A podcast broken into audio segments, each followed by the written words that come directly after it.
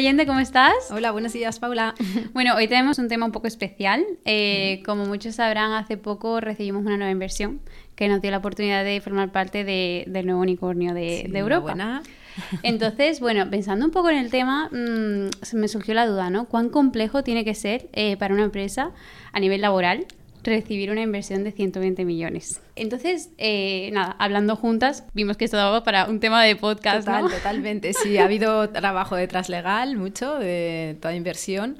Y, es un tema bastante interesante, además, porque eh, realmente la inversión es en una idea, en un negocio, eh, que es lo fundamental. Si no tienes esto muy difícil, pero luego hay un tema de saneamiento de esa empresa, esa foto, como la tienes, ¿no? Para poder alcanzar más o menos financiación. Total. O, resultar interesante. De hecho, eh, o sea, antes de hablar de lo que es cuando recibes la inversión, etcétera, o sea, me surgió la duda primero de mm, qué es lo que se necesita eh, para la empresa, las recomendaciones, obligaciones a la hora de antes de recibir una inversión, ¿no? Cómo de preparada tiene que estar, ¿no? Correcto, tenemos lo que decimos, esa buena idea ¿no? Eh, que han tenido esos buenos fundadores, tenemos una base muy buena y a partir de aquí es cuando bueno, mm, alguien se muestra interesado en nuestra empresa y pues se llega a este acuerdo de inversión, ¿no?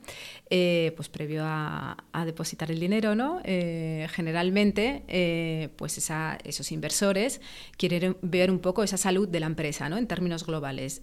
nos vamos a encargar de lo laboral, pero eso en términos legales totales, ¿no? Pues entonces el mercantil se analiza mercantilmente, fiscalmente, importante también la tecnología. Aparte de, abandonemos la idea, que es lo más importante, no vamos ahora a quitar hierro al asunto, que lo primero es la idea, el potencial, eh, lo que se desarrolla, lo que hay. Em, pero entonces, una vez que alguien decide invertir, lo primero es eh, querer empezar a investigar, a ver legalmente qué contingencias alguien se puede encontrar. Pues lo mismo cuando vamos a ver un piso, ¿no? Casi lo mismo, ¿no? De que, a ver, quiero ver, a ver, voy a levantar aquí el... Voy a ver el colchón, cómo está. Pues exacto, lo mismo. Vamos a hacer una foto final a ver qué nos podemos encontrar por aquí. Entonces, generalmente lo primero que hay que hacer es firmar un acuerdo de confidencialidad, ¿vale? Porque van a salir a la luz mm, temas delicados de empresa, porque Puede estar todo correctamente o podemos tener ciertas incidencias que somos conocedores, pero que vamos a hacer extensivas a alguien que quiere invertir, que finalmente se puede cerrar o no se puede cerrar. Hmm. Entonces, lo primero es ese acuerdo de confidencialidad importantísimo. Y luego, dos, una vez que te comprometes a ceder estos datos, que vas a pasar una due diligence, ¿vale? En el que te examinan todos los puntos. Eh, lo principal es siempre no ocultar datos, hay que ser transparentes, eh, no ocultar sobre todo porque esto eh, no nos sirve de nada. Si nosotros ocultamos una contingencia importante, recibimos esa financiación y a futuro se demuestra que hemos ocultado esta información, ese contrato puede quedar nulo aparte de los posibles daños y perjuicios. Entonces, mucho ojo que no hay que ocultar Nada. información. Nada, nada, nada, ¿vale? Entonces, una vez que iniciamos, al inversor suele encargar este tema a un departamento jurídico, ¿vale? Que va a ponerse en contacto con ciertas personas que designe la empresa para que atienda estas peticiones legales.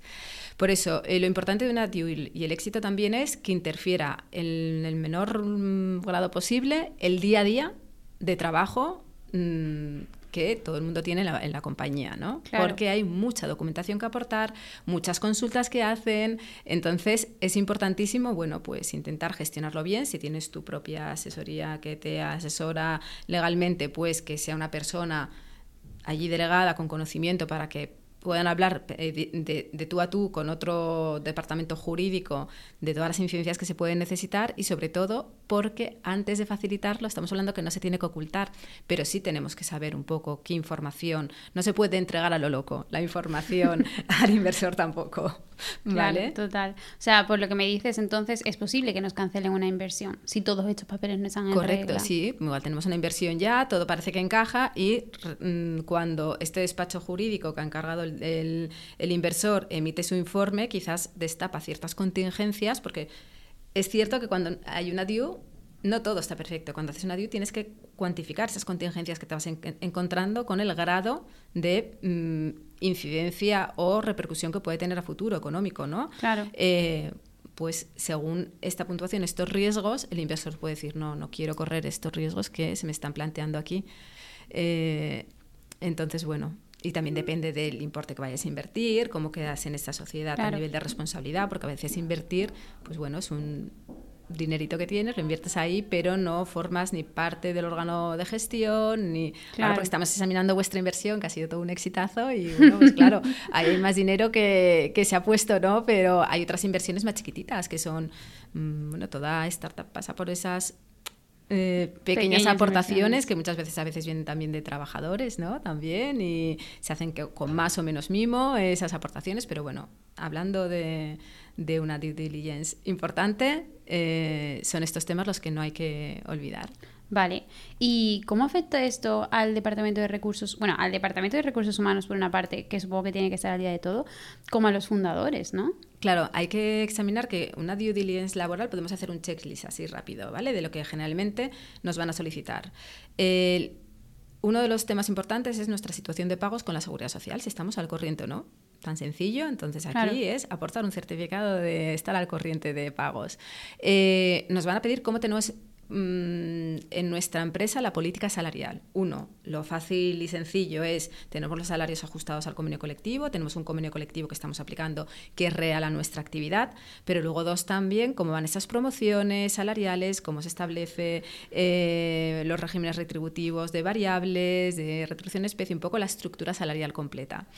Eh, un tema muy importante también, que son contingencias reales, es pues si hemos pasado una inspección, estamos en trámites de cerrarla, eh, también si hay reclamaciones judiciales por parte de los trabajadores, porque son contingencias reales, son conflictos que tiene abierta la, empresa.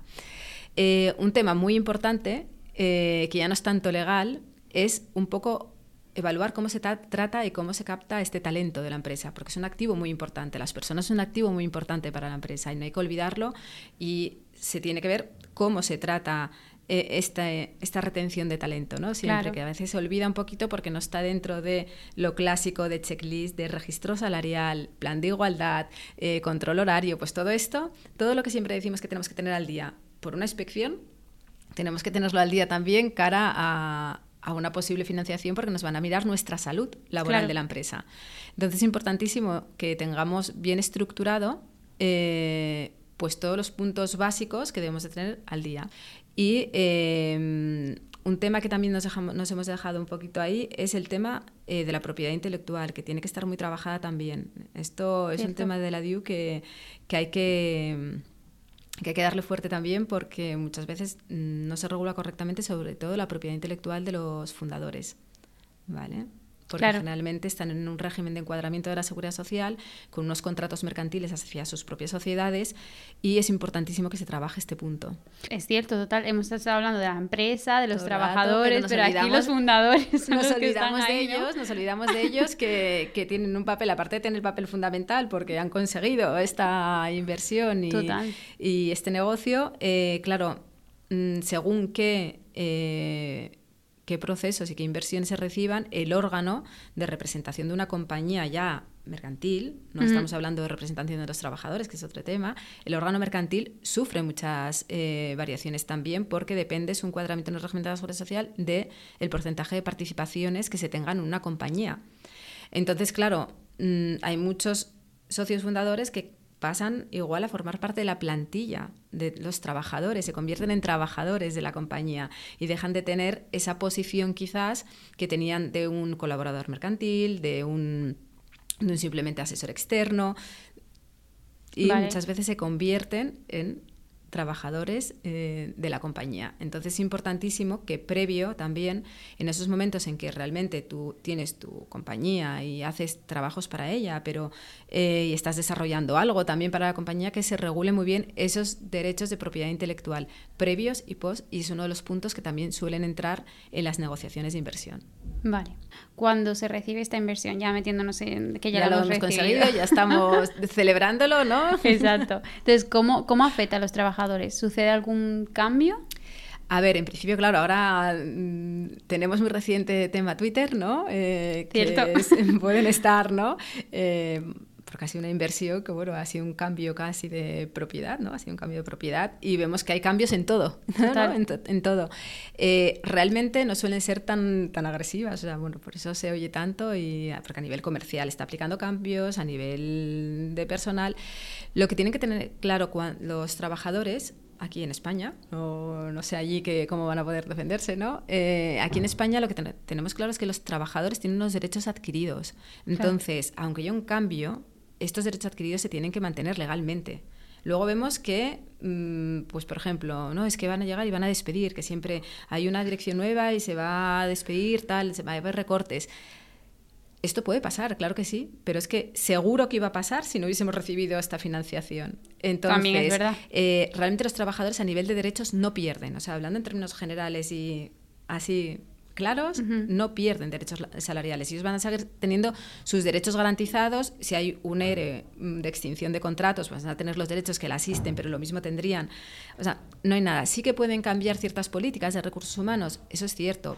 Bien para mejorarlas, sobre todo, porque lo que decimos, si tenemos derechos adquiridos, hay que pasar por un procedimiento específico de modificación de condiciones de trabajo de carácter colectivo para modificar derechos adquiridos. Por lo tanto, generalmente, olvidémonos el caso Twitter, que es un poco rocambolesco, suele venir para mejorar a la plantilla de la empresa y suelen haber mejoras porque se suele mantener un poco esta política de recursos humanos y potenciarla, porque ha sido también una parte que generalmente los inversores han analizado y les puede haber gustado. Hay ciertas cosas que igual se quieren modificar, pero los trabajadores pueden estar súper tranquilos.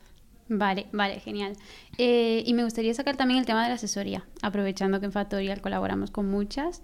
Em, ¿Cuán importante es tener una asesoría para, o sea, estar preparados para este tipo de inversión y para lo que viene después? Siempre, o sea, no solo en este momento, el papel de tu asesor, asesor cercano además y que te forme y que te ponga las cosas al día tiene que ser constante, con vistas a evitar esa inspección y luego en el momento de una due, pues es súper importante porque... Eh, el asesor ya sabe antes de entrar en una TIU los flecos que cada empresa tiene, ¿no? Yo, de tus clientes sabes en qué cojean, en qué no. Mm, y por eso es importante que no solo lo sepas, sino que cada X pues intentes hacer ese refuerzo eh, a, esas personas de recursos humanos para que vayan implantando poquito a poquito. Es verdad que es muy difícil tener todo al día. Eh, porque hay muchas cosas que tratar, pero eh, lo básico es importantísimo que esté súper al día, no solo para no llevarnos la sorpresa de decir, uy, qué contingencias tenemos aquí, sino cara a una inspección. Bueno, para resumir un poco el podcast, todo lo que hemos hablado y tal, eh, ¿qué consejos darías a las empresas que quieren entrar en una ronda de inversión para que lo puedan hacer de la mejor forma posible? Siempre es eh, tener claro nuestras... En todo momento yo creo que es importantísimo, no solo cuando vas a entrar en una ronda, sino en todo momento tienes que tener constancia de la salud de tu empresa. O sea, es que es importantísimo. Eh, y que con el día a día y cuando hay mucho crecimiento, pues hay veces que, pues que este tema pues se te escapa un poquito, ¿no? Entonces es importante siempre tener dentro de la empresa esas personas de referencia importantes. Eh, en un departamento de recursos humanos tienes que tener personas, bueno, en todos los departamentos, pero hablando de lo que nos toca, ¿no? Eh, de mucha confianza, de ejecución, que te puedan asegurar que esa salud de tu empresa laboral está correcta y sobre todo contar con unos buenos asesores, ¿no? que son los que eh, finalmente te tienen que estar haciendo esta evaluación previa. O sea, yo creo que las empresas deberían de pasar todos los meses una pequeña DIU interna de vamos a examinar nuestros puntos, dónde los tenemos y esos, esas contingencias siempre, pues tener, lo ideal es tener ese listado de contingencias que tú vas pues poquito a poco limando. Saber siempre cómo te encuentras, básicamente. Y aquellas cosas que pues quizás no las tienes, que sepas qué importancia o qué repercusión te van a tener para una futura inversión. ¿Por qué? Para dar prioridad. Al final la vida son cosas de prioridades siempre, ¿no? Pues en este punto, más que nunca, a veces no podemos asumir todo. Hay empresas en un momento de crecimiento pues que no pueden cumplir con toda la obligatoriedad legal. En una fase inicial es muy difícil cuando tienes la idea y tienes muy poquito dinero.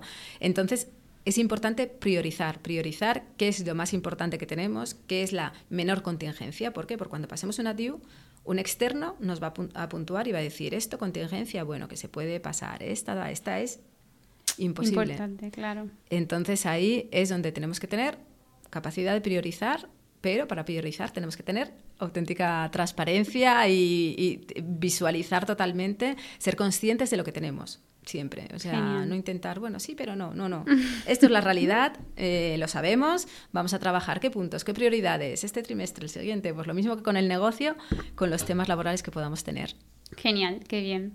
Bueno, nos hemos leído un poco de los temas normales del podcast. Hablamos de contratos normalmente y hoy nos hemos metido en inversiones. Sí, sí, aquí que... Pero yo creo que ha merecido mucho la pena porque son cosas que, que, no se hablan tanto, ¿no? Se habla más de la parte fiscal, ¿no? Siempre, sí, siempre un poco mercantil, tecnológica, claro. Al final es que lo importante siempre es la idea, ¿no? Aparte, y es mm. como, no invierten porque el negocio es que es la bomba, porque mira qué idea, mira qué tal. Sí, sí, sí, esto no vamos a olvidarlo. Pero, lo que hay detrás, que... Ojo, que igual también no solo cuenta con un buen un, una buena idea, un buen desarrollo, sino es que hay un capital humano importante, hay un buen tratamiento de, retención de talento, hay un saneamiento eh, de contingencias laboral, bueno, y lo mismo fiscal, o sea que no invierten solamente por esa idea, es que detrás hay algo que está también muy bien montado.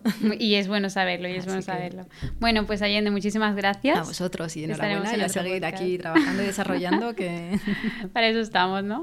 Eso mismo. Muchas gracias. Muy bien, a vosotros.